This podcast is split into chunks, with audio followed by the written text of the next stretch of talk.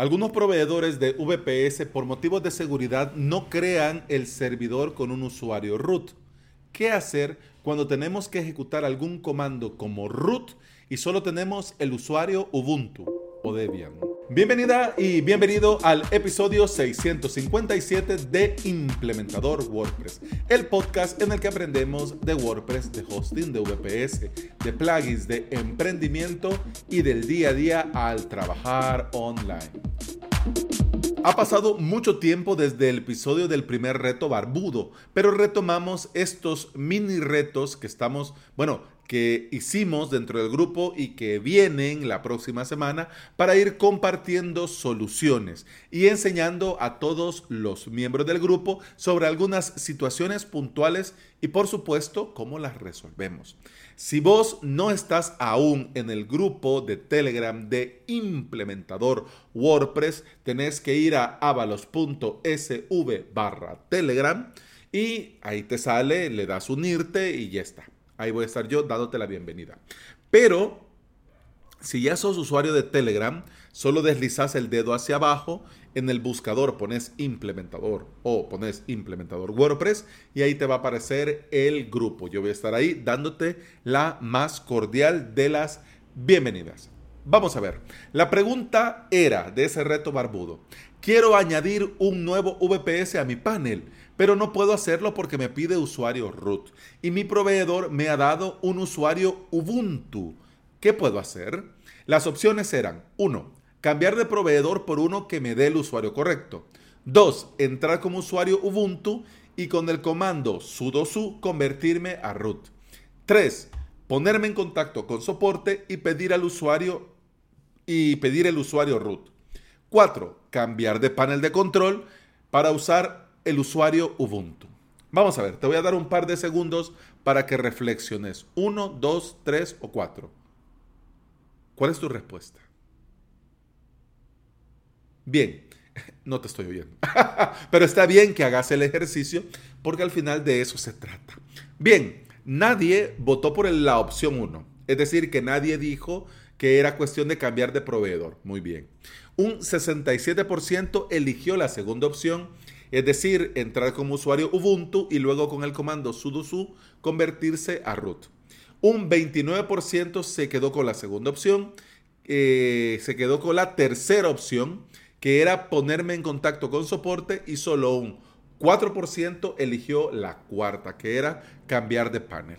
Bien, como ya estarás sospechando, la respuesta correcta era la segunda, por lo que el 67% de las 27 respuestas son correctas. Esto a mí en lo personal me alegra muchísimo porque demuestra que hay un nivel, es decir, que dentro de las cuestiones básicas, dentro de una terminal y dentro de un servidor, va quedando todo claro, ¿ok? Esto es importante porque también el 29 que eligió la tercera opción, eh, también están haciéndolo bien. Es decir, ponerte en contacto con soporte para que te resuelvan está bien, ¿ok? Y el 4% que dijo de cambiar de panel de control, en este caso sí eh, lo tienen claro que necesitan el usuario para ingresar y para poner a punto el script y añadir el servidor. Por ejemplo, en Cloud Page, Server Avatar, Run Cloud, etcétera, etcétera. Incluso hasta para instalar, por ejemplo, en Estia, en CyberPanel. Ok, entonces lo tienen, digamos, el concepto. Y me alegra muchísimo que nadie haya dicho la opción 1, porque eh, cambiar el proveedor por un usuario, eso sí ya se sale. Eso ya se sale un poco, ¿no? Entonces, como sea, la respuesta que sea, eso es parte del ejercicio, ¿ok?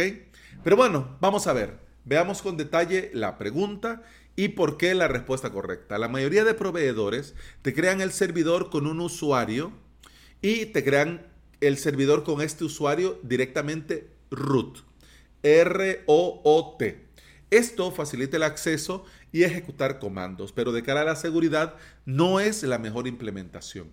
Dentro de los VPS, usar el usuario root es como tener en nuestro WordPress el usuario admin Obviamente todos los bots van a intentar adivinar la contraseña de nuestro usuario root.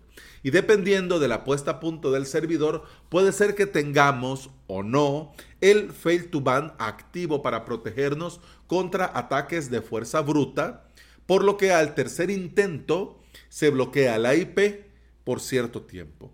Esto de cara a la seguridad, pues es como debería de ser.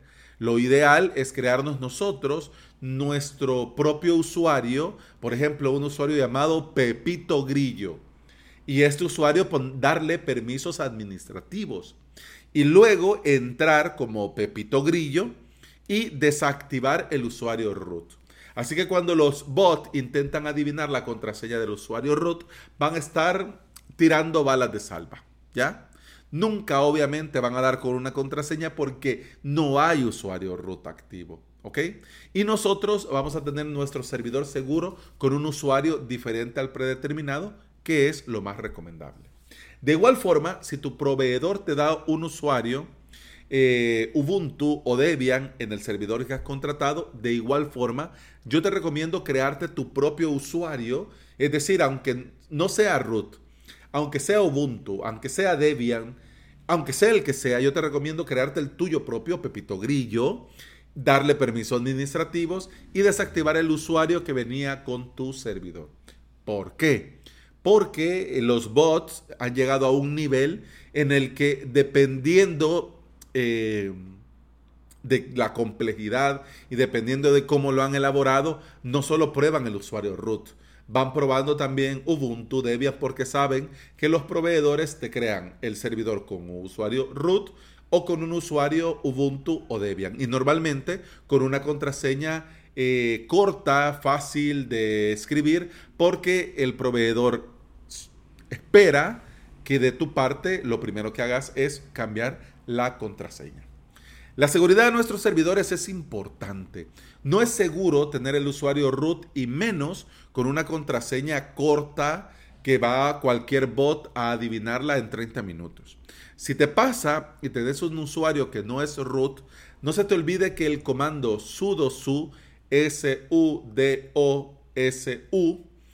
con este comando te convertís a root y ya podrías ejecutar cualquier script que necesites. Por ejemplo, vas a añadir este servidor a tu cuenta de Run Cloud y necesitas ejecutar esto como usuario root, pues entonces escribís ssh pepito grillo arroba copias, pegas la IP de tu servidor, le das enter, entras y en, inmediatamente escribís sudo espacio su sudo su. Le das un enter y vas a ver cómo eh, el usuario Pepito Grillo se convierte a usuario root. Es mágico.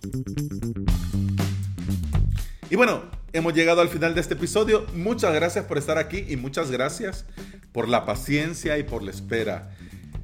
No voy a hablar, no me quiero meter en esa faena, pero ha sido días complicados, días complicados. Así que ahora vuelvo porque ahora puedo, me ha dado ahora sí al fin un respiro, tanta cosa. Y bueno, lo hago con mucha ilusión y espero que al ver estos nuevos episodios también te haga ilusión a vos. Ahora pienso dejar tres episodios y el día de mañana grabar la semana. Así que Hoy y mañana vas a tener eh, episodios para empacharte.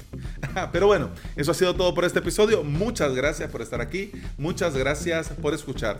Te recuerdo que si querés aprender a crear tu propio hosting VPS en avalos.sv vas a tener todo lo necesario para aprender de cero o subir al siguiente nivel si ya tenés alguna experiencia.